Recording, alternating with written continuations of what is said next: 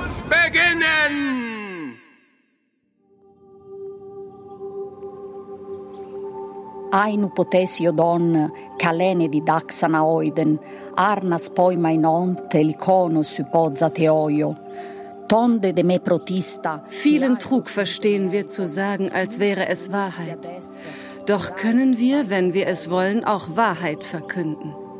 So sprachen die beredten Töchter des großen Zeus, brachen den herrlichen Zweig eines üppig grünenden Lorbeers, schenkten ihn mir als Stab und hauchten mir göttlichen Sang ein, damit ich Künftiges und Vergangenes rühme. Auf also, beginnen wir mit den Musen, die durch ihr Lied den hohen Sinn ihres Vaters Zeus auf dem Olympos erfreuen und in harmonischem Sang verkünden, was ist, was sein wird und was zuvor war.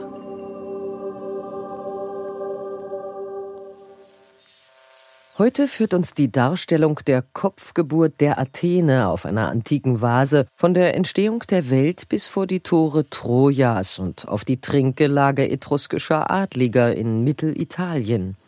Was hat es mit der Kopfgeburt der Athener auf sich? Wie wurde Zeus zum Götterkönig? Und was wird denn da gezählt? Agaue, Proto, Eulimene, Kymodoke, mein Name ist Sophie Ruch und Sie hören Die Kopfgeburt der Athene oder wie die griechische Götterwelt entstand. Aus der Reihe Hinter den Dingen. 5000 Jahre Wissensgeschichte zum Mitnehmen und Nachhören.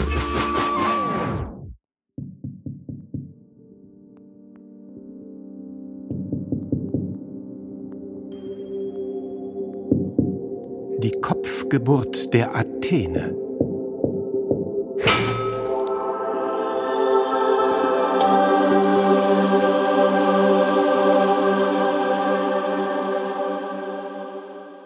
Dem Mythos nach war dem Zeus geweissagt worden, seine Gattin Metis würde zwei Kinder zur Welt bringen, das zweite würde ein Sohn sein, der seine Herrschaft beenden und ihn stürzen würde. Um das zu vermeiden, verschlingt Zeus die Metis, als sie gerade mit dem ersten Kind schwanger ist. Das Kind will aber zur Welt kommen und sucht den Ausweg. Den findet es im Kopf und Zeus merkt plötzlich, dass er furchtbare Kopfschmerzen hat und fordert den Handwerkergott Hephaistos, der immer Werkzeug zur Hand hat, auf, ihm den Schädel damit zu spalten. Hephaistos tut das und in dem Moment, wo er den Schädel spaltet, springt die Athena voll gerüstet hervor. So fasst Nina Zimmermann-El-Seifi den Mythos von der Kopfgeburt der Athene für uns zusammen. Eine Kopfgeburt nennen wir im heutigen Sprachgebrauch etwas Erdachtes, dem es an Bezug zur Realität mangelt. Eine Idee oder ein Plan, der losgelöst von praktischen Bezügen im Kopf von jemandem entsteht. Die Kopfgeburt, um die es in dieser Folge geht, führt dazu, dass eine neue Göttin, die Göttin Athene, den antiken Kosmos betritt. Aber werden im sechsten Jahrhundert vor Christus außer Göttinnen auch Gedanken im Kopf geboren? das Denken, die Klugheit, der kluge Sinn und so weiter, die Phrenes, ja, das ist eigentlich, das ist das Wort für das Zwerchfell, dass das ursprünglich dort verortet wurde, ja, daher kommt dann der Phronesis, die Klugheit und so weiter, all die Ursprung in dem Wortsinn des, des Zwerchfells. Und interessant ist, dass ähm, ein paar Jahrhunderte später ein Philosoph im dritten Jahrhundert vor Christus sich genau die Frage stellt, wo haben wir denn eigentlich, an welchem Körperteil befindet sich denn eigentlich das, das seelische Leitorgan und greift auf diese Geschichte der Kopfgeburt zurück, um zu zeigen, dass das Denken seinen Ursprung im Herzen hat, im Inneren, denn dort sitzt der Metis und gebiert die Athene und die Athene kommt aus dem Kopf und sagt, das ist quasi der Ort, wo dann die Ergebnisse des Denkens herauskommen. Und der Arzt Galen wird sich im zweiten Jahrhundert wiederum auf diese Deutung dieses Philosophen aus dem dritten vorchristlichen Jahrhundert beziehen, um zu zeigen, dass er falsch lag. Und Galen hatte nun mittlerweile den Vorteil, dass er auf anatomische Forschungen zurückgreifen konnte und kann zeigen, dass die Nerven ihren Ursprung im Gehirn haben und sagt, das Denken und das Leitorgan befinden sich eigentlich im Kopf. Im Alten Museum in Berlin ist eine bemalte Amphore aus dem 6. Jahrhundert vor Christus ausgestellt. Die zentrale Abbildung auf der Vase zeigt die Göttin Athene, wie sie dem Kopf des Göttervaters Zeus entsteigt. Gemeinsam mit dem Gräzisten und Philosophen Christian Vogel, den wir gerade gehört haben, der klassischen Philologin und Philosophin Giburg Uhlmann und der Kuratorin der griechischen Vasen in der Antikensammlung Nina Zimmermann-El-Seifi gehen wir der Geschichte dieser verblüffenden Kopfgeburt nach. Nina Zimmermann-El-Seifi es handelt sich um eine Amphora, um ein Vorratsgefäß. Es ist etwa 44 Zentimeter hoch und hat einen eiförmigen Körper sowie einen kurzen abgesetzten Hals und zwei Rundstabhenkel, die vom Hals ausgehen und in der Schulterzone enden. Das Gefäß ist bemalt in der sogenannten attisch-schwarzfigurigen Maltechnik das bedeutet, die Figuren sind mit schwarzem Glanzton als Silhouette auf den leuchtend roten Tongrund aufgetragen. Details sind eingeritzt, sodass der Tongrund durchscheint. Außerdem werden Einzelheiten mit Purpurrot betont und mit Weiß, speziell die Haut der Frauen. Das Gefäß ist an seinem Körperansatz mit einem Strahlenkranz verziert und darüber ist die Fläche in vier umlaufende Friese eingeteilt. Die ersten drei zeigen Tiere, reale Tiere, aber auch mythologische. Der wichtigste Fries ist der oberste in der Schulterzone. Im Zentrum des Frieses, also in der Mittelachse, findet man die beiden Hauptpersonen, nämlich den Göttervater Zeus. Der sitzt auf einem verzierten Thron, trägt lange verzierte Gewänder, hat als Göttervater einen kurzen Vollbart und lange Haare. Das war in der Entstehungszeit der Vase typisch für die adligen Männer. Der Zeus ist gut zu erkennen an dem Blitzbündel, das er in der Hand hat. Er sitzt jetzt aber äußerst angespannt, sehr aufrecht, hat die Augen weit aufgerissen. Das setzt der Maler um, indem er die Augen größer zeichnet als die der anderen Figuren und mit doppelter Ritzlinie umrandet. Bei den anderen ist es jeweils nur eine. Und der Grund ist klar zu sehen aus seinem Kopf springt in diesem Moment die Göttin Athena hervor. Und zwar als kleine Miniaturfigur, wie wir die Athena auch kennen, mit langem Gewand, einem Helm mit Helmbusch. Sie erhebt ihren Rundschild und schwingt ihren Speer, als wollte sie gleich zustoßen. Links von Zeus entfernt sich der Gott Hephaistos mit großen Schritten. In der Hand trägt er eine Doppelaxt, mit der er zuvor Zeus Schädel gespalten hat. Weitere Gottheiten rahmen die Geburtsszene. Eleithyia, die Geburtshelferin, Demeter, Hermes, Apoll, Aphrodite, Dionysos und wahrscheinlich auch Poseidon. Der Anfang der europäischen Literatur.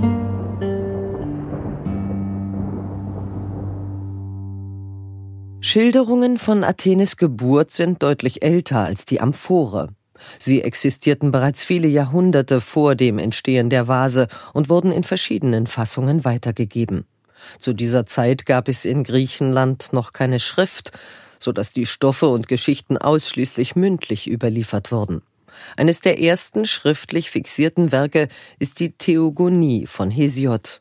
Dieses Gedicht, das übersetzt Entstehung der Götter heißt, ist wohl ca. 700 vor Christus entstanden.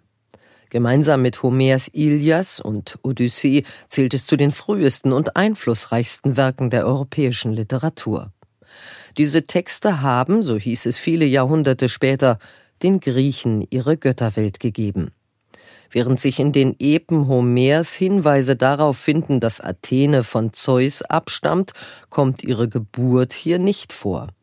In Hesiods Theogonie aber gibt es folgende Beschreibung.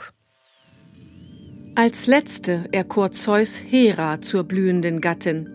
diese gebar mit dem König der Götter und Menschen in Liebe vereint Hebe, Ares und Elatia. Er selbst gebar aus seinem Haupt die helläugige Athene, die schreckliche, kämpfererregende Heerführerin und unbesiegliche Herrin, der Kampflärm gefällt und Kriege und Schlachten. Hera aber gebar den berühmten Hephaistos, doch ohne Liebesgemeinschaft. Sie grollte ihrem Gatten und stritt mit ihm. Dieser Sohn überragt alle himmlischen an Kunstgeschick. Angesichts der aufwendigen Darstellung auf der Amphore irritiert die Kürze, in der hier der Geburtsvorgang geschildert wird. Keine anderen Götter sind anwesend oder beteiligt.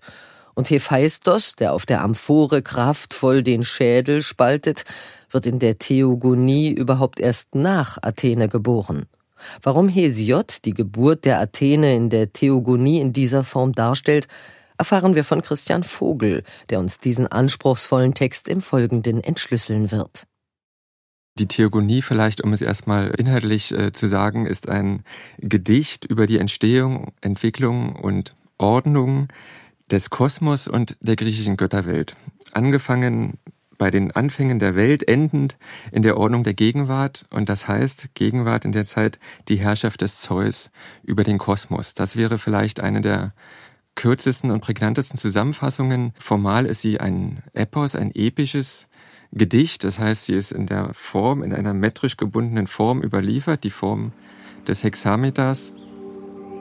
Etoi men protista chaos genetauta repeita, gaie ruster nos, pantone dos asfale saiei, atanatono ecusi, careni foenta solumpo, tartaratero enta, mykoktono seuro edeies.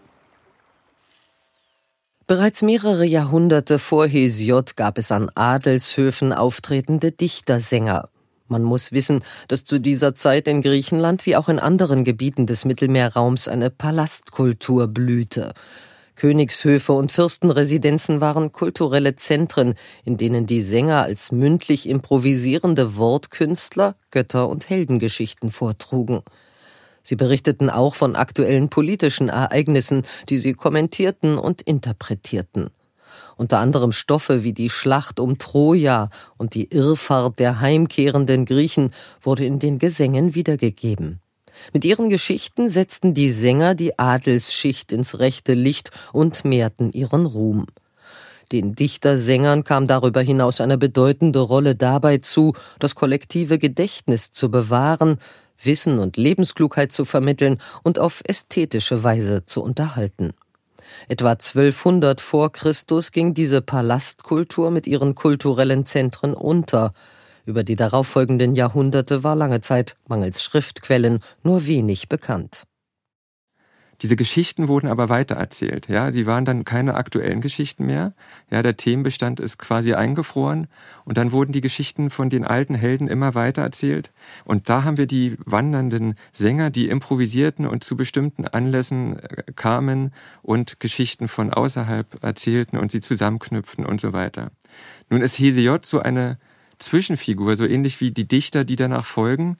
Er dichtet selbst, ja, und er schreibt seine Dichtung auf. Das können wir aufgrund äh, der Dichte seiner Verse ähm, und aufgrund der Komplexität und der Systematik seiner Stammbäume lässt sich das äh, klar so sagen. Er schreibt das auf und dichtet aber für einen bestimmten Wettbewerb, um das vorzutragen. Ja, und hier ist er kein wandernder Sänger, sondern er ist Dichter, der für bestimmte Feste seine Dichtung verfasst und die dann vorträgt.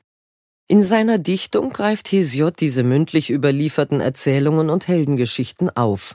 Auch die Mythen von den olympischen Göttern und das wohl eher bruchstückhafte Wissen über noch ältere Gottheiten bindet er in seinen Text ein. Es ist schwer abzuschätzen, an welchen Stellen er interpretiert, etwas verändert oder hinzudichtet. Sicher ist, dass auch Erzählstränge aus dem Orient in die Theogonie eingeflossen sind. Der Anfang der europäischen Literatur. Zu Quellen und Einflüssen fragen Sie in Altphilologen oder Krizisten. Also wenn wir uns ähm, die Theogonie anschauen und die Motive, die darin vorkommen, dann sehen wir, dass es mindestens zwei zentrale Motive in der Theogonie gibt, die sich an die Tradition der orientalischen Mythologie und Religion anschließen, wie sie in babylonischen Texten, in hurritisch-hethitischen Texten und Erzählungen, in phönizischen Erzählungen sich finden lassen. Und da sind Elemente drin, die sich bis ins zweite und dritte Jahrtausend zurückverfolgen lassen und die so ähnlich sind, ähm, dass die Verbindung auch kein äh, Zufall sein kann. Ja, und das sind unter anderem die Elemente, dass Himmel und Erde in irgendeiner Art und Weise getrennt werden müssen. Die sind zusammen und damit sich die Entwicklung der Welt weiter, damit die weiter vorangetrieben werden kann, müssen Himmel und Erde getrennt werden. Und das andere zentrale Element sind ähm, die Kämpfe verschiedener Göttergenerationen um die Herrschaft. Dass neue Götter mit alten Göttern um die Herrschaft kämpfen und dass es Ablösungen gibt. Diese Erzählstoffe wandern demnach in den griechischen Raum. Die Forschung nimmt in diesem Zusammenhang bestimmte Handelsknotenpunkte in den Blick, über die sich solche Transferrouten nachzeichnen lassen. Und da lässt sich vor allen Dingen immer wieder eine Route erkennen, die auch für die Entwicklung der Schrift im äh, Kulturraum ähm, entscheidend ist. Und das ist die Route Almina. Das befindet sich nördlich von Syrien an der östlichen Mittelmeerküste. Das ist ein Ort, an dem wir viele griechische Keramik gefunden haben. Das muss ein Handelsumschlagsplatz gewesen sein damals der Herrschaftsraum der Phönizier. Das ist der Start oder Endpunkt, dann über Euböa. Das ist ähm, die Insel in Mittelgriechenland, zu der ähm, Hesiod eben auch Zugang hatte und wo er sein Gedicht auch vorgetragen hat, bis nach Italien, also dass sich hier Kulturgut, materielles Kulturgut, mündliches Kulturgut und eben auch so Dinge wie die Schrift verbreiten konnten. Der Anfang des athenischen Amphorenexports nach Italien.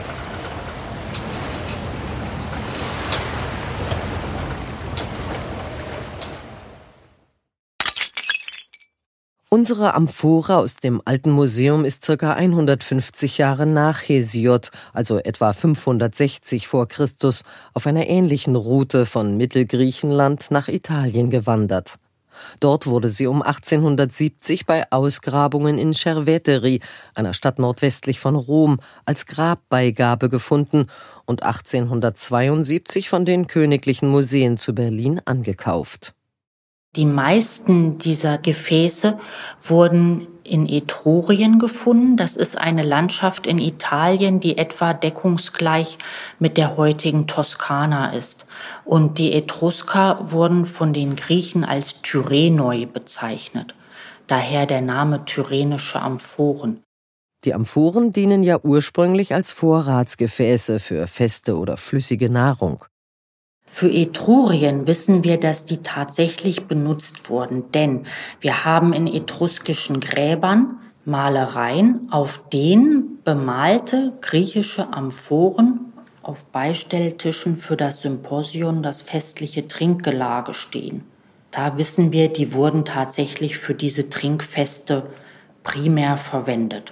Als sekundäre Verwendung sind sie dann als Beigabe in die Gräber mitgegeben worden. Dadurch haben wir so viele erhaltene Amphoren, weil die in den Gräbern gelandet sind und dadurch auch ganz gut erhalten sind.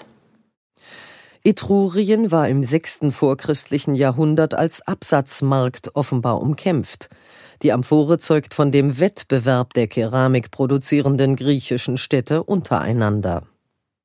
Ein anderes Produktionszentrum für Keramik war Korinth. Und die haben im siebten und sechsten Jahrhundert, zumindest am Anfang des sechsten Jahrhunderts, diesen etruskischen Markt stark dominiert. Und für korinthische Keramik waren diese Tierfriese typisch. Die Stärke der Athener Vasenhersteller waren mythologische Bilder, die durchaus größerformatig waren. Und jetzt gibt es die Theorie, dass die Athener mit diesen tyrrhenischen Amphoren gezielt versucht haben, den korinthischen Töpfern Konkurrenz zu machen. Man übernahm die Tierfriese, die bekannt und beliebt waren, und ergänzte sie um diese mythologischen Motive. Und man brachte das Ganze auf die Amphora, die in Etrurien sehr beliebt und stark nachgefragt war, denn die korinthischen Töpfereien, die haben die Amphora eher weniger produziert. Also das war so ein gezieltes Produkt, um in diesen etruskischen Markt vorzustoßen und ähm, sich da Marktanteile zu erobern. Die Keramik aus Athen war ein begehrter Importartikel in Etrurien. Sie zeichnete sich durch die Darstellung mythologischer Szenen wie beispielsweise die Kopfgeburt der Athene aus. Solche faszinierenden Szenen und Motive lassen sich an vielen Stellen der Theogonie finden. Für mich ist das Faszinierende an diesem Text eigentlich, dass es ein Text ist, der über Anfänge berichtet. Ein Text, bei dem es um Anfänge geht. Und wenn man das griechische Wort für Anfang nimmt, Archä, und das dann wiederum ins Lateinische übersetzt, Principium, dann merkt man, dass es nicht nur um zeitliche Anfänge geht, sondern um Grundlagen. Ja? Und das sind die Anfänge der Welt, die Anfänge der Politik, die Anfänge der Dichtung, ja, und das eben verstanden als die Prinzipien der Welt, die Prinzipien der Politik und die Prinzipien der Dichtung. Ja, das ist eigentlich das Spannende, was, was diesen Text ausmacht. Zugleich, das hatte ich schon erwähnt, ist dieser Text selber ein Anfang. Die ganze Literaturgeschichte und Kunstgeschichte und Philosophiegeschichte ist voller Motive, die sich auf die Theogonie zurückführen lassen, äh, voller Deutungen und Interpretationen, so dass es natürlich spannend ist, diesen Anfang selbst in den Blick zu nehmen. Und schließlich ist es ein Text über Ordnung, ja, über die Entstehung von Ordnung, über das Wesen von Ordnung und vielleicht das Spannendste auch über die Erhaltung von Ordnung, dass das schon mitgedacht ist. Und tatsächlich endet der einleitende Gesang, das sogenannte Proömium, mit den Worten Dies kündet mir Musen, die ihr auf dem Olympos wohnt, von Anbeginn und sagt, was davon zuerst entstand.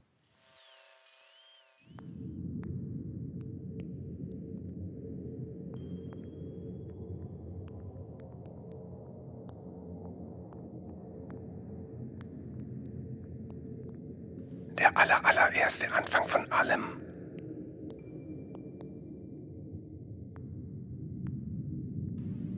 Zuerst nun war das Chaos,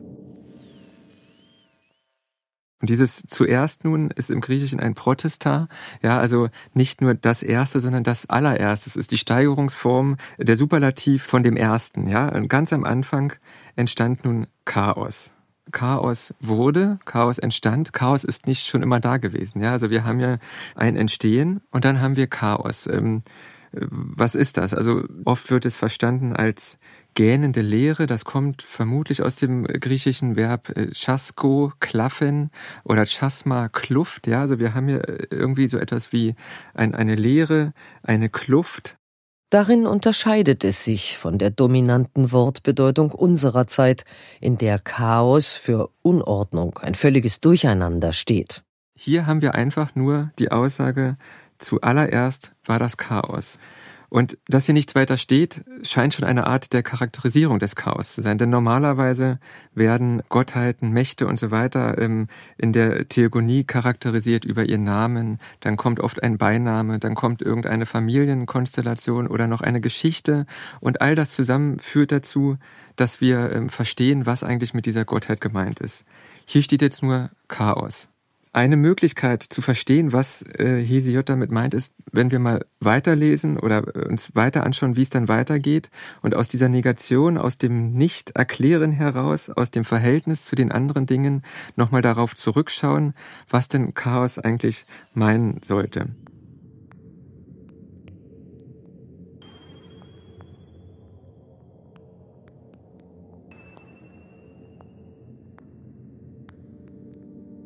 Zuerst nun war das Chaos, danach die breitbrüstige Gaia, niemals wankender Sitz aller Unsterblichen, die den Gipfel des beschneiten Olymps und den finsteren Tartaros bewohnen in der Tiefe der breitstraßigen Erde.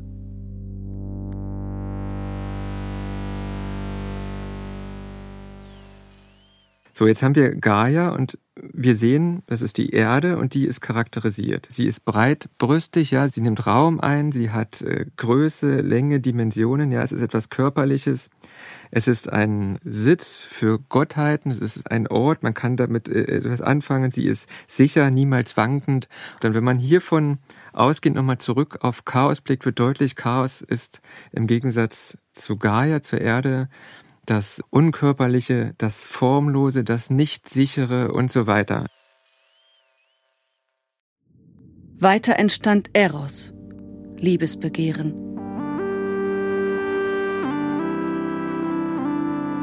Der schönste der unsterblichen Götter, der Gliederlösende, der allen Göttern und Menschen den Sinn in der Brust überwältigt und ihr besonnenes Denken.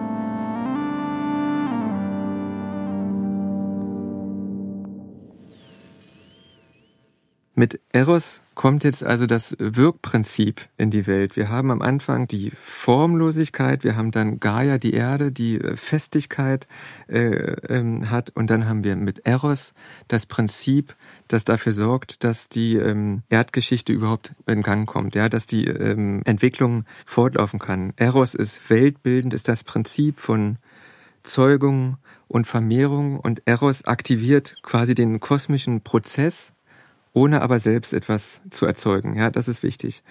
Und so scheint es ähm, eine Idee des Hesiod zu sein, die Prinzipien der Welt, das, ohne das Welt nicht gedacht werden kann, hier genannt zu haben. Wir brauchen etwas Formloses, eine formlose, körperlose Potenz. Wir brauchen die Potenz des äh, Strukturgebenden, des Körpergebenden, des Festigkeitgebenden.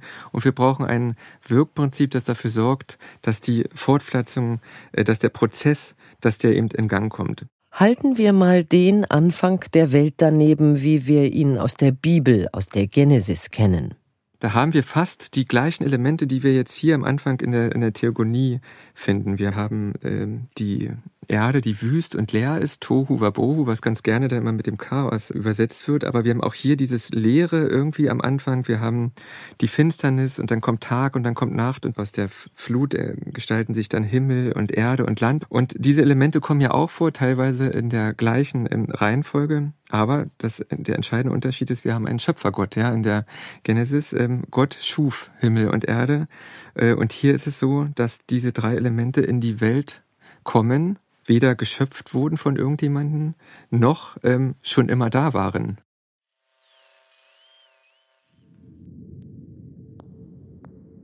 Aus dem Chaos gingen Erebos, finsterer Grund, und die dunkle Nacht hervor, und der Nacht wieder entstammten Aether, Himmelshelle, und Hemere, Tag, die sie gebar, befruchtet von Erebos Liebe. Ja, und da merken wir schon, Chaos ist nicht das Nichts und ähm, Chaos ist auch nicht ähm, Unordnung, sondern Chaos ist ein körperloses ähm, Prinzip, das selber in der Lage ist, etwas zu schöpfen. Gaia brachte zuerst ihr gleich den sternreichen Uranus hervor, damit er sie ganz bedecke und den seligen Göttern ein niemals wankender Sitz sei. In seiner Theogonie schildert Hesiod nun, wie aus diesen drei Urprinzipien die zahlreichen griechischen Gottheiten entstehen man wird recht schnell stutzig, wenn man sieht, wer da so alles auftaucht. Also wir haben zum einen natürlich äh, Götter des Kults, die er erwähnt. Ja, das sind äh, Zeus, Hekate, das sind Götter, von denen es Kultorte gibt, die er in seine Theogonie integriert. Wir haben Götter und Gottheiten des Mythos, ja, das sind die Sphinx oder Atlas und so weiter. Das sind Gottheiten, die im Mythos übermittelt sind, die äh, auch Hesiod probiert in diese Ordnung mit einzubringen dann haben wir ganz viele ähm, Gottheiten, die uns jedenfalls unbekannt sind aus Mythos und Kult. Ja, und da ist die Frage, sind das alte Kulte, die ähm, nicht mehr überlebt haben, auf die er zurückgreift, die er noch über das Hörensagen kennt, oder sind das Götter, die er erfunden hat? Und dann kommen aber eben mindestens zwei Dinge hinzu, die überraschend sind. Das sind die Elemente der sichtbaren Welt. Ja, wir haben Uranus, den Himmel, Pontos, das Meer, Sterne, Flüsse. Das sind bei ihm alles Gottheiten, ja, auf der einen Seite. Und dann solche ähm, unsichtbaren, unzerstörbaren Wirkmächte, Tod, Schlaf, Streit und Gewalt und, und, und so weiter. Ja, also das, solche Art von Abstraktionen ähm, und diese Gemeinsamkeit von all den Dingen, könnte man vielleicht sagen, die äh, Gottheiten und die Götter bei Hesod, die vergehen nicht. Ja, die sind ewig und es sind in irgendeiner Art und Weise Wirkmächte, die unabhängig von dem einzelnen Leben des Menschen existieren, denen der Mensch begegnet, mit denen wir als Menschen konfrontiert sind. Der Text entfaltet eine sehr detailreiche Generationenfolge, eine Genealogie mit eigenem Stammbaum, der aber so komplex ist, dass er sich kaum grafisch darstellen lässt. Wir wollen dennoch versuchen, die Abfolge der verschiedenen Göttergenerationen zusammenzufassen.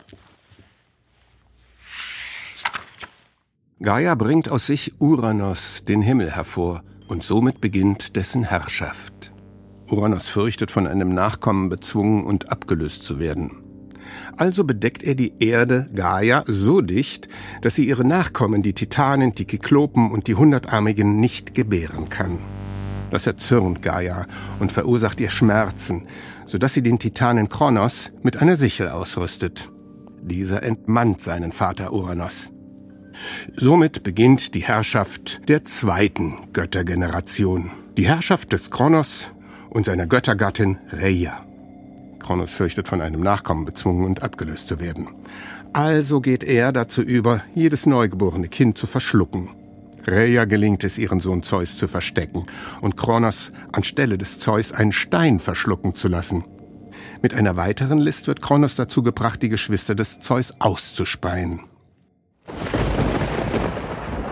Es beginnt der Kampf der dritten Göttergeneration, die sich um Zeus versammelt gegen die Titanen Kronos und seine Geschwister. Die Titanomachie, dieser Kampf also, wird letztendlich durch das Eingreifen der 300-Armigen, die von Zeus befreit werden, entschieden. Danach muss Zeus noch gegen das jüngste Kind der Gaia, Typhon, kämpfen und besiegt diesen knapp. Und somit beginnt die Herrschaft des Zeus. Er fürchtet, von einem Nachkommen bezwungen und abgelöst zu werden. Also verschluckt er seine erste Frau Metis, die diesen Nachkommen hervorbringen soll und gerade mit Athene schwanger ist.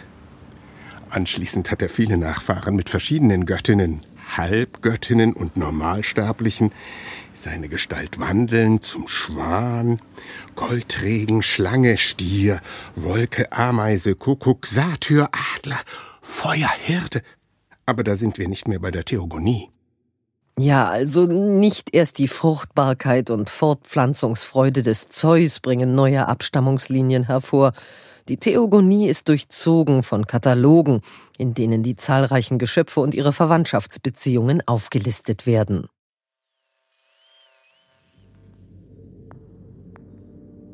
Von Nereus stammen zahlreiche Götterkinder im unwirtlichen Meer. Von ihm und der schönhaarigen Doris, der Tochter des Okeanos, des endlosen Stromes. Proto, die erste, und Eukrante, gute Vollendung. Sao, Rettung. Amphitrite, Eudore, Spenderin. Tethys und Galene, Meeresstille. Und Glauke, die glänzende auch Kymotoe, die Wogenschnelle, Speio, Grotte, Toe, die rasche. Und die reizende Halie, Meermädchen. Weiter. Pasitee, ganz göttlich, Erato, die liebliche. Und die rosenarmige Eunike, gute Siegerin, Zählt man alle Wesen aus der Theogonie zusammen, kommt man auf die beachtliche Zahl von sage und schreibe 296.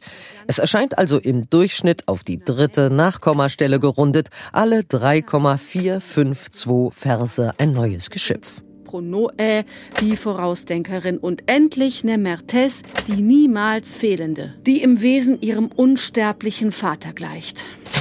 Dies sind die Töchter des herrlichen Nereus. 50 Mädchen, geschickt in herrlichen Werken.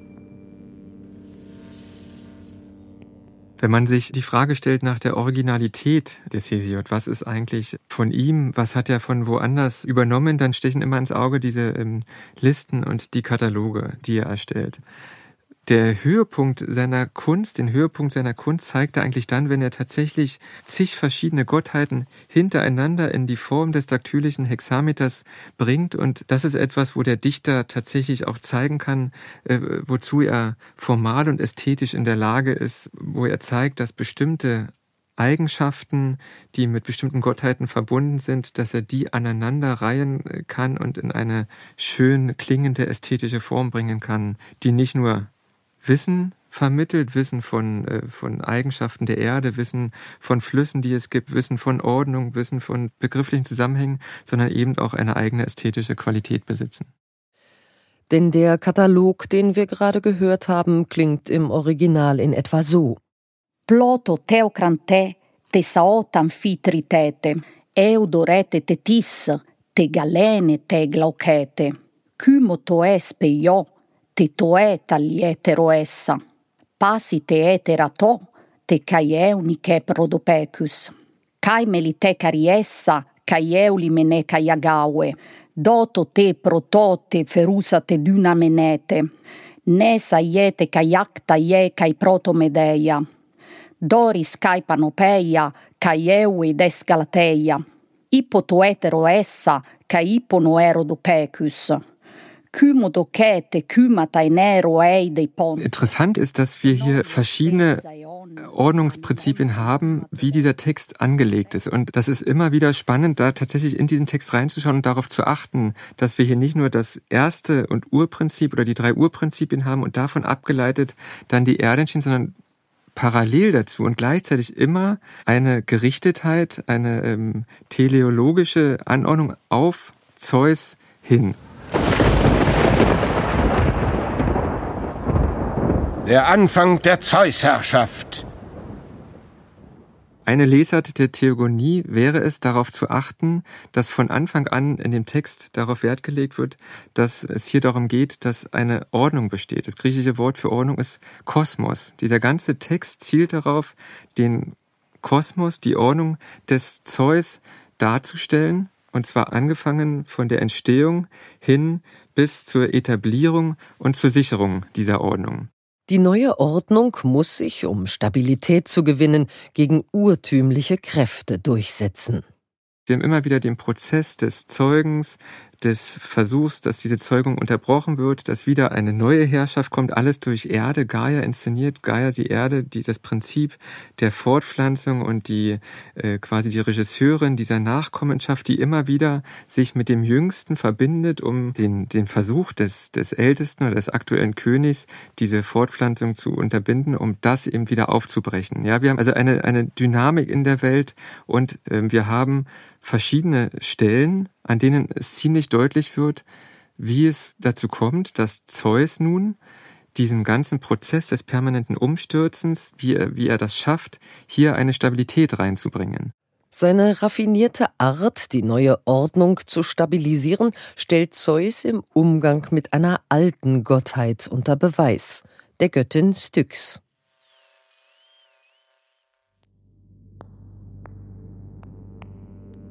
So nämlich beschloss es Styx, des Okeanos ewige Tochter, an jenem Tag, als der blitzeschleudernde Olympia alle unsterblichen Götter zum hohen Olympos berief und verkündete, keinem der Götter, die mit ihm gegen die Titanen kämpften, werde er seine Vorrechte nehmen, sondern jeder werde sein Amt wie bisher im Kreis der unsterblichen Götter behalten. Wer aber, fuhr er fort, von Kronos weder Ehre noch Vorrecht erhielt, werde, wie sich's gebühre, Ehre und Vorrecht erlangen. Da folgte die unvergängliche Styx dem Rat ihres Vaters und kam als Erste mit ihren Kindern zum Olympos. Zeus aber verlieh ihr Ehre und Rang und schenkte ihr herrliche Gaben. Bei ihr nämlich musste der große Göttereid geschworen werden, und ihre Kinder sollten alle Tage bei ihm wohnen. Ebenso erfüllte er allen voll und ganz sein Versprechen. Er selbst aber gebietet und herrscht machtvoll. Also Zeus ist hier ganz eindeutig als derjenige markiert, der bereit ist, diese alten Götter und diese alten Elemente in seine Welt mit aufzunehmen.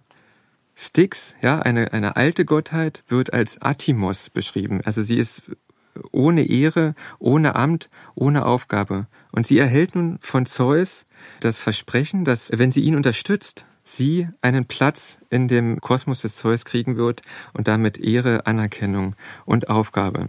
Und Styx ist nun die erste, die sich äh, Zeus anschließt.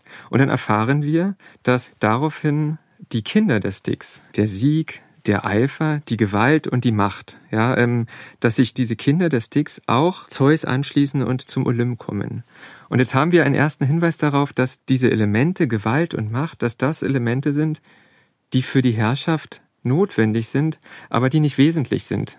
Für die Zeus-Herrschaft. Sie ordnen sich Zeus unter und werden dadurch ein Teil einer ordnenden Herrschaft, ja, aber sie, äh, sie sind nicht äh, das Prinzip der Herrschaft. Gewalt ist nicht Prinzip der Herrschaft. Gewalt ist Zeus nicht inhärent. Zeus sichert seine Herrschaft durch Deals. Er ist bereit, etwas zu geben, weil er weiß, dass er dadurch auch etwas erhält. Es ist nicht wie bei Uranus und bei Kronos, die mit purer Macht und mit stumpfer Gewalt etwas versuchen zu unterdrücken, äh, sondern wir sehen hier ganz äh, fein beschrieben an verschiedenen Stellen, dass Zeus derjenige ist, der verschiedene Mächte versucht für sich einzunehmen und dadurch seine politische ähm, Macht überhaupt erst ermöglichen wird. Auch sein Machtinstrument, das Blitzbündel, an dem wir ihn auch auf der Amphore im alten Museum erkennen, hat Zeus nicht von Anfang an. Er erhält es von den Kyklopen, die zur Göttergeneration vor ihm gehören, als Dank dafür, dass er sie befreite. Zeus erlöste auch seine Vaterbrüder, des Uranus Kinder, von grausamen Fesseln, in die sie der Vater in seiner Verblendung gelegt hatte. Sie wussten ihm Dank für die Wohltat und gaben ihm Donner, rauchenden Blitz und blendenden Strahl, die zuvor die riesige Gaia verborgen hatte. Darauf vertraut er und herrscht über Menschen und ewige Götter. So sammelt und festigt Zeus durch Machthandel und Allianzen, was er zur Herrschaft benötigt. Er bringt nicht alles selbst hervor, er ist eben kein Schöpfergott. Was ihm ganz ursprünglich zu eigen ist, da ist der Text eindeutig, das ist seine Klugheit. So, und diese Klugheit des Zeus ist das Element, das immer wieder mit ihm in Verbindung gebracht wird, während die anderen Elemente, die Machtinsignien von Donner und Blitz, die Gewalt und die Macht, das sind Dinge, die hat er sich über seinen Scharfsinn, über seine Art des Umgangs mit den anderen Mächten, die hat er erst dazu gewonnen und sich untergeordnet. Aber diese Klugheit ist etwas, die ihm innewohnt und ähm, die ihn immer wieder charakterisiert. Als Zeus den Kampf gegen die Titanen, die alte Göttergeneration des Kronos, mit Hilfe seiner Verbündeten gewonnen hat, ist der Prozess der ewigen Dynamik des Sturzes der Alten durch die Folgegeneration noch nicht gestoppt. Gaia, von der wir wissen, dass sie diesen Prozess am Laufen hält, versucht ein letztes Mal die Neuordnung zu stören, indem sie ihren Sohn Typhon, auch Typhoeus genannt, eine Art Anti-Zeus ins Spiel bringt. Typhon, der beschrieben wird als schreckliches, verbrecherisches, gesetzloses Wesen, ja, im Vers 307 ähm, haben wir genau diese Begriffe schrecklich, er ist voller Hybris, er ist Anomos, ja, er, er hat, ist frei von jeglicher Gesetzlichkeit. Und diese, diese fleischgewordene Unordnung kämpft nun als letztes, ist das letzte Kind der Gaia, kämpft nun äh, gegen Zeus. Von seinen Schultern ragten hundert Schlangenköpfe, schreckliche Drachenhäupter, die mit schwarzen Zungen leckten. An seinen riesigen Köpfen schoss ihm unter den Brauen Feuer aus den Augen, und bei jedem Blick lohten Flammen aus seinen Häuptern. Stimmen saßen in all seinen grässlichen Köpfen, die allerlei greuliche Laute entsandten. Zeus aber nahm alle Kraft zusammen und ergriff seine Waffen, Donner und Blitz und rauchenden Strahl, sprang vom Olympos, schmetterte herab und verbrannte alle die grausigen Häupter des schrecklichen Scheusals. Und als er Typhoeus mit scharfen Schlägen gebändigt, brach dieser in die Knie, und es stöhnte die riesige Erde. Flammen schossen aus dem von Blitz niedergeschmetterten Herrscher, der in dunkle, schroffe Bergschluchten stürzte. Weithin brannte die riesige Erde in unbeschreiblicher Glut und schmolz wie Zinn, und Zeus hat nun die Stärke erreicht durch seine ganzen Allianzen, um auch diesen Typhon zu besiegen. Und das ist ein Kampf, der so beschrieben wird, dass hier tatsächlich auch Gaia, die Erde, die eigentlich feste, stabile Erde, auch in Mitleidenschaft gerät. Und aus diesem Kampf geht nun auch Zeus als Sieger hervor. Und dass sich Gaia nun danach nicht mehr wehrt, das ist ganz entscheidend. Sie hat es also probiert mit den, mit den ersten Kindern, mit den Titanen und mit dem letzten Kind mit dem Tufern wurde gezeigt, dass Gaia auch an ihrer Grenze ist und Zeus einfach nicht zu besiegen ist. Und dann kommt eigentlich äh, die Passage, ähm, die den entscheidenden Unterschied verdeutlicht, inwiefern sich die Herrschaft des Zeus von den anderen Herrschaften unterscheidet. Als nun die seligen Götter den mühsamen Kampf beendet und mit den Titanen um die Vorrechte gerungen hatten, Da forderten sie nach Gaias Rat den weitblickenden olympischen Zeus auf, König und Herrscher der Unsterblichen zu werden. Er aber teilte ihnen alle Ehrenrechte nach Gebühr zu. Zeus reißt nicht die Macht einfach an sich, sondern er wird darum gebeten. Zeus hat also Gaia, die Erde, das Urprinzip von allem, was den Kosmos ausmacht, auf seiner Seite. Gaia rät dazu, Zeus zum König werden zu lassen. Also er wird gewählt. Er ist kein Gewaltherrscher, er ist kein Tyrann, sondern ein König im besten Sinne des Wortes. Jemand, der von denen, über die er regiert, eben auch unterstützt wird. Und gleich äh, danach wird beschrieben, er teilt den anderen Gottheiten ihre Ehrenrechte, ja, ihre Aufgaben zu. Ja, er verteilt gleich wieder die Macht. Ja, und das ist das Entscheidende. Und das charakterisiert äh, die Zeusherrschaft. Nachdem Zeus nun die Herrschaft erlangt hat, etabliert er Schritt für Schritt eine neue Ordnung und versucht sie zu verstetigen. Hierfür verteilt er die Macht gezielt auch auf andere Gottheiten und er geht mehrere Ehen ein. In diesen Ehen lauert zugleich eine letzte Gefahr für seine Herrschaft, denn Zeus war geweissagt worden, dass ihn das gleiche Schicksal wie Uranus und Kronos ereilen und er von seinem erstgeborenen Sohn gestürzt würde.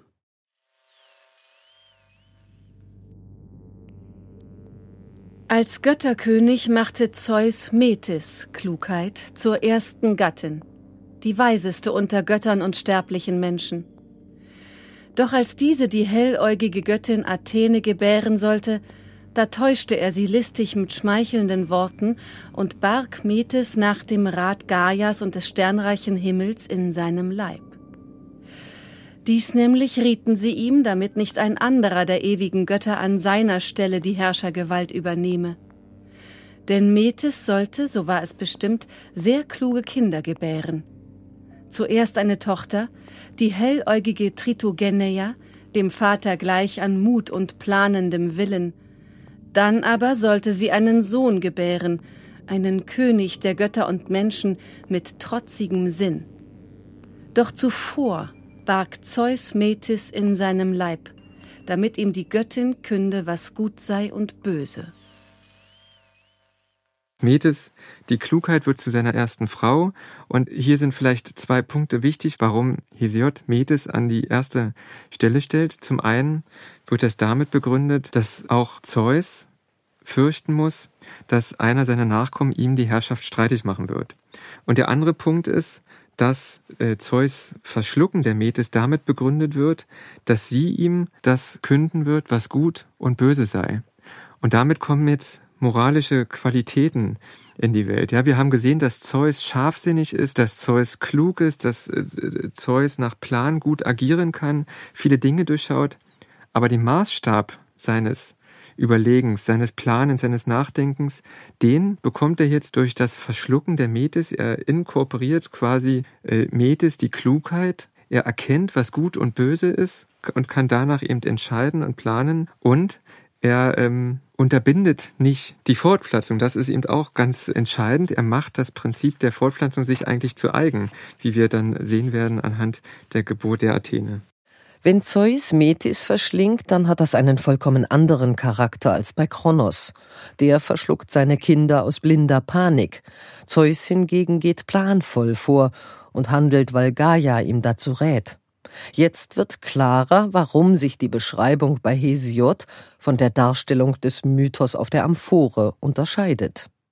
Also wenn wir uns das Motiv der Vase anschauen, dann sehen wir, äh, dass diese Geburt der Athene Teil einer größeren Geschichte ist mit mehreren Akteuren. In, in dieser Geschichte wird ja auch mit vermittelt, dass Zeus diese Kopfschmerzen hat, dass Zeus von dem Druck von innen befreit werden muss, dass äh, Zeus darunter leidet und all das finden wir bei Hesiod nicht. Ja, da wird ist das Verschlucken ist Teil äh, eines Planes und wie die Athene da rauskommt, äh, ob ob ihnen das stört oder nicht stört, das spielt hier gar keine Rolle, sondern es wird einfach integriert. Athene wird als Tochter des Zeus und der Metis die ja hier auf der Vase gar keine Rolle spielt und nicht Teil dieser Abbildung ist und die für Hesiod aber scheinbar der, der wichtigere Bestandteil sein wird dieser Geschichte. Denn Metis als erste Frau ist ganz nach vorne gestellt und das ist für, für ähm, Hesiod das Entscheidende Und nicht dieser Schwank, nicht die Geschichte, nicht der Streit, nicht die Schmerzen, nicht die Überraschung, sondern Zeus ist der Planende, der alles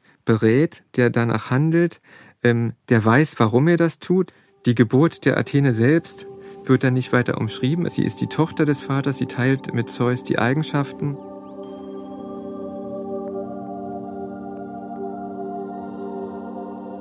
Auftritt Athene. Autos decke falesse, glaukopita tritogeneian. Sie entsteigt dem Kopf des Zeus, eine mächtige Göttin, keine nebulöse Kopfgeburt. Gemeinsam mit Giburg Uhlmann, der Sprecherin des Sonderforschungsbereichs Episteme in Bewegung, wollen wir nun herausfinden, wer Athene eigentlich ist und was sie auszeichnet. Die Geburt der Athene aus dem Geiste ihrer Handlungen. Das, was wir als Gerüst bei Hesiod haben, wird bei Homer also bei dem anderen großen epischen Dichter der frühgriechischen Zeit, wird bei Homer in Handlungen der einzelnen Götter und natürlich auch der Helden, die mit diesen Göttern interagieren, entwickelt, entfaltet in vielen einzelnen Handlungen. Und für Athene kann man das äh, wunderbar zeigen. Athene ist eine der prominentesten Göttinnen sowohl in der Ilias als auch in der Odyssee. Also, ähm, wenn man wissen möchte, was das denn eigentlich bedeutet, Athene als Göttin des klugen Ratens, der Klugheit, der praktischen Klugheit, der Phronesis, ist es im Griechischen, ähm, dann muss man sich eigentlich einzelne Handlungen angucken. Nehmen wir die Ilias, die von den Kämpfen der Griechen gegen die Trojaner erzählt. Die Ilias handelt ja keineswegs vom ganzen Trojanischen Krieg, der ja zehn Jahre gedauert hat und sehr, sehr viele Phasen und Episoden hatte, sondern die Ilias handelt von einer ganz konkreten, sehr individuellen Handlung. Diese Handlung besteht darin, und das ist gleich das erste Wort der Ilias, Mänen aeide a, peleia do acheleo. Das ist der erste Vers der Ilias. Und das Wort Mänen, äh, Mänes heißt Zorn. Tatsächlich handelt die Ilias von dem Zorn, den Achill auf den Heeresführer Agamemnon entwickelt, weil dieser ihm Unrecht getan hat.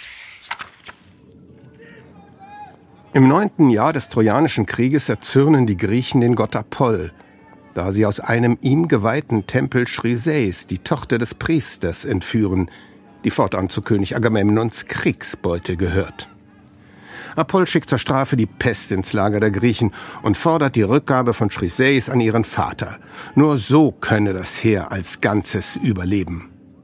Agamemnon willigt schließlich ein, nimmt dafür aber, um den Verlust seiner Sklavin zu kompensieren, Achill eine andere geraubte Frau, Briseis, weg. Da gibt es eine Szene, in der Achill voller Wut, also im ersten Buch der Ilias voller Wut ist gegenüber Agamemnon und Achill will das Schwert ziehen und Agamemnon töten.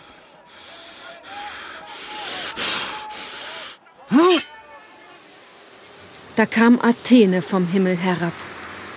Gekommen bin ich, Einhalt zu tun deinem Ungestüm, wenn du mir folgtest, herab vom Himmel.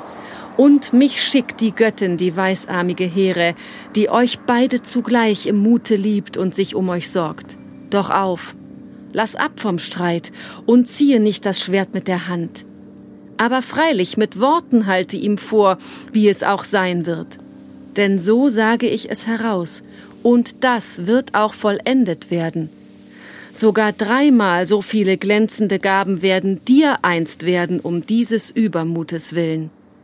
Du aber halte an dich und folge uns das ist erstmal eine ganz merkwürdige Szene aus unserer Sicht, weil wir denken würden, naja, das kann man eigentlich aus dem Charakter selbst motivieren. Und äh, viele frühere Interpreten waren der Meinung, der Grund dafür, dass äh, Homer hier keine inneren Vorgänge beschreibt, sei, dass der frühgriechische Mensch, der Mensch in der frühen griechischen Antike, noch nicht dazu in der Lage gewesen sei, innere Vorgänge als solche zu verstehen, also als etwas, was zu dem einzelnen Menschen dazugehört. Und deshalb habe er die sozusagen nach außen verlegt und sich überlegt, dass äußere Kräfte einwirken auf die handelnden Personen oder auf die Menschen, denen so etwas widerfährt. sodass ähm, dann die Konsequenz wäre, dass die äh, Athene nichts anderes ist als das, was Achill sich auch selbst denken könnte, einfach als äußere Macht vorgestellt. Wenn man sich jetzt aber genau anguckt, wie das in der Ilias tatsächlich erzählt wird, dann stellt man fest, dass diese Interpretation nicht richtig sein kann. Denn Athene ist die Gottheit, die auf der Seite der Griechen steht. Es ist ihr Interesse, dass die Griechen diesen Krieg gewinnen, also das ganze griechische Heer. Nun gibt sie Achill den Rat, er soll sich doch von den Kämpfen zurückziehen und äh, dadurch Rache nehmen an Agamemnon. Das ist nun ganz gewiss nicht in ihrem Sinne, also im Sinne des Gesamtplans und ihrer Vorstellung davon, die Griechen zu unterstützen, denn sie weiß natürlich, dass ohne Achill die Griechen scheitern werden im Kampf. Man kann Athene nicht mit dem identifizieren, was Achill im Inneren bewegt, weil wir verschiedene Aussagen haben, Erzählungen, Bemerkungen, in denen Homer ganz klar macht, Athene will was ganz anderes. Das heißt, es sind zwei verschiedene Figuren. Athene ist eine, eine eigene handelnde Figur, die ganz bestimmte Interessen hat und die auch einen Weitblick hat, der Achill in dieser Situation fehlt. Da antwortete und sprach zu ihr der fußschnelle Achilleus, Not ist es, Göttin, euer beider Wort zu bewahren, ob man auch noch so sehr im Mute zürnt, denn so ist es besser. Wer den Göttern gehorcht, sehr hören sie auch auf diesen sprach's und hielt an auf dem silbernen Griff die Hand, die schwere, und zurück in die Scheide stieß er das große Schwert und war nicht ungehorsam dem Wort Athenaias. Sie aber ging zum Olympos in die Häuser des Zeus, des Ägishalters, zu den anderen Göttern. Athene rät genau das, was Achill in dieser Situation an vernünftigen Gedanken zu denken in der Lage ist. Das ist das, was sie eingibt, was sie ihm vorschlägt und erfolgt dem auch. Das heißt, es gelingt auch, die Worte kommen an, und zwar deswegen, weil sie rezipientenorientiert sind, weil das genau das ist, was dieser Achill in dieser Situation denken kann. So könnte man also insgesamt daraus schließen, dass Athene für das vernünftige Denken und Handeln steht und auch für das vernünftige Sprechen, also auf, auf beiden Ebenen, sowohl auf der Sprache als auch auf der Ebene des Denkens. Sie steht für das vernünftige Denken und wendet sich den Menschen jeweils individuell so zu, dass sie das, was diese Menschen zu denken und erkennen in der Lage sind, an praktischer Vernunft, an praktischer Klugheit ähm, vorschlägt, als Möglichkeit eingibt oder ähnliches. Athene passt ihre Ratschläge also jedem Menschen ganz spezifisch an. Sie redet mit dem klugen Achill anders als etwa mit einem einfachen Krieger von deutlich schlichterem Gemüt. Beiden schlägt sie nur solche Handlungsoptionen vor, die diese auch nachvollziehen können. Diese besondere Fähigkeit der Athene korrespondiert sehr schön mit einer der seltenen Selbstbeschreibungen der Göttin als kluge Ratgeberin, wie wir sie in dem anderen großen Epos von Homer finden, der Odyssee. Hier agiert Athene als Schutzgöttin von Odysseus und berät ihn, den Helden, der nicht umsonst der listenreiche Odysseus genannt wird, auf seiner spektakulären Heimreise. Und so kommt es im 13. Gesang der Odyssee zu einer besonderen Begegnung zwischen Athene und ihrem Schützling. Odysseus ist nach seinem Aufenthalt bei den sagenumwobenen Phäaken von diesen endlich heimgeführt worden. Sie legen ihn schlafend am Strand von Ithaka ab, zusammen mit den Reichtümern und Geschenken, die er von ihnen bekommen hat. Als er erwacht, weiß er nicht, dass er sich in seinem eigenen Königreich befindet. Da kommt ein junger Hirte daher, der ihm verrät, dass er in Ithaka ist. Odysseus ist aber vorsichtig, gibt sich nicht zu erkennen und erzählt dem Hirten eine erdachte Lebensgeschichte, die klar machen soll, dass er sich gegen Raubversuche an seinem auf dem Strand herumliegenden Hab und Gut zur Wehr setzen würde. Der Hirte, dem er diese Lügengeschichte auftischt, ist in Wirklichkeit Athene, die in dieser Gestalt zu Odysseus gekommen ist. Und nur ist es äh, wirklich wunderbar, ähm, dass als Odysseus diese erste Geschichte erzählt, die ja, wie Athene weiß, nicht der Wahrheit entspricht, die etwas anderes vorgibt, als was tatsächlich passiert ist, da reagiert Athene keineswegs ungehalten, beleidigt, zornig oder ähnliches, sondern sie lächelt und sie freut sich an ihm und sie gibt sich ihm zu erkennen schließlich, dass sie als Göttin Athene vor ihn tritt. Eine außergewöhnliche Situation. Das gibt es nur in dieser Szene, dass eine Gottheit wirklich als sie selbst vor jemanden tritt. Zumeist neben Götter die Gestalt von anderen an und hier erscheint sie als große, schöne Frau und sagt, ich bin Athene und sie freut sich darüber, dass dieser Odysseus, ihr Schützling Odysseus, sich so klug verhält, dass er nicht einfach losprescht und sagt, ich bin Odysseus, äh, ich bin hier der König, ähm, lasst mich in meinen Palast, sondern er behält immer noch die Zurückhaltung. Und da gibt es diese wunderbaren Verse, die man eigentlich ähm, wörtlich zitieren müsste. Da du unter den Sterblichen allgesamt der weitaus Beste bist an Rat und Worten, ich aber unter allen Göttern berühmt durch Klugheit bin und Listen. Und da ist es ein äh, wirklich schöner Aspekt, der meiner Meinung nach auch in der Forschung bisher zu wenig berücksichtigt ist, dass sie sagt, äh, Aristos hapanton bule kai mytheusin. Also du bist der Beste von den Menschen im Rat, also in der Bule, das ist im, im guten Ratschlagen, in den richtigen Handlungsentscheidungen und in den Worten. Also er kann auch das, was er verstanden hat als richtige Handlungsoption, bestmöglich in einer Rede so präsentieren, dass es ankommt bei den Rezipienten, also bei seinem Gegenüber, dass er das in der Rede auch vermitteln kann, was er äh, als Handlungsoption als die beste verstanden hat.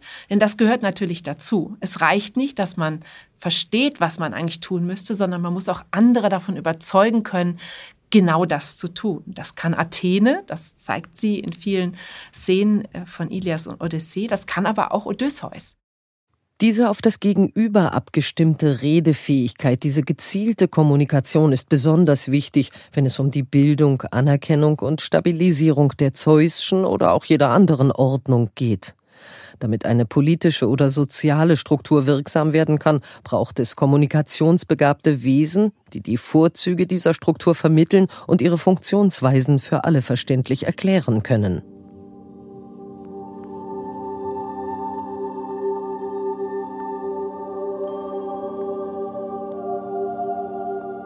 Das sind bei Hesiod die Musen. Nachdem Zeus die Ordnung seiner Herrschaft etabliert, treten seine Kinder aus der fünften Ehe mit Mnemosyne, Gedächtnis und Erinnerung, in den Vordergrund, die neuen Musen. Ihnen wird die Aufgabe übertragen, der Ordnung Dauer zu verleihen, indem sie sie besingen und in die Welt tragen.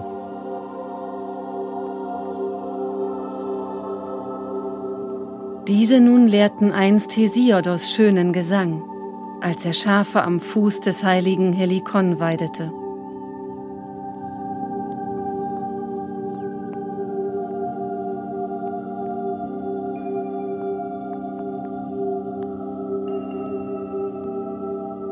Das vorläufige Ende der Anfänge. Damit schließt sich der Kreis in der Theogonie, die ja mit der Begegnung Hesiods mit den Musen ihren Anfang nahm.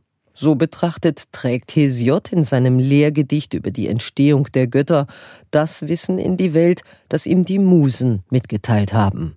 Und das ist ein ganz entscheidendes Prinzip, was ähm, Hesiod hier zugrunde zu legen scheint, dass gute Ordnung nie funktioniert und nicht funktionieren kann, wenn diese Ordnung nicht erkennbar und vermittelbar ist. Ja, und das ist immer wieder das Entscheidende.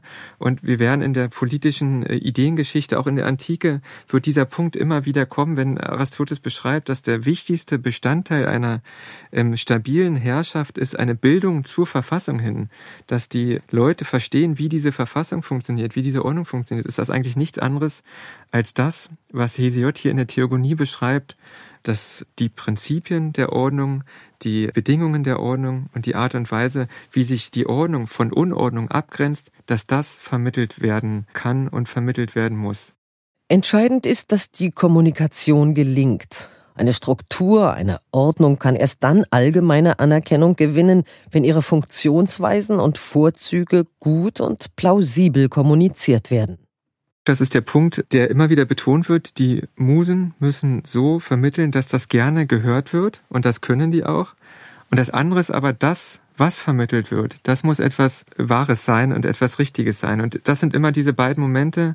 Und das ist natürlich der entscheidende Punkt auch ähm, für den Ausblick auf Überlegungen zu anderen politischen Systemen und zu heutigen politischen Systemen, dass verständlich gemacht werden muss, was denn eigentlich das Wesen äh, unserer politischen Ordnung ist und vor allen Dingen, was das Gute daran ist.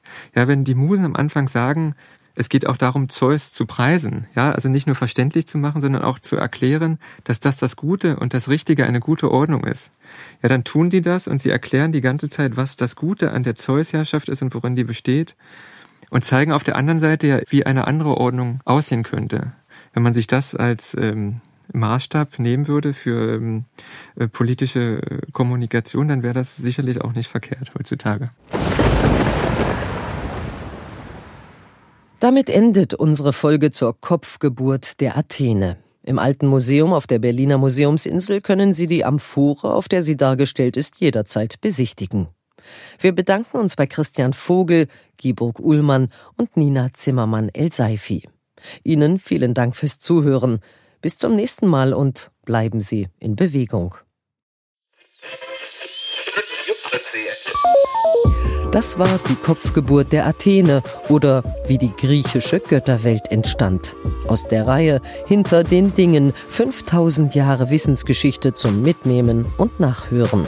Eine Produktion des Sonderforschungsbereichs Episteme in Bewegung an der Freien Universität Berlin. Federführend Christiane Hasselmann, Jan Fussek, Armin Hempel und Katrin Wächter.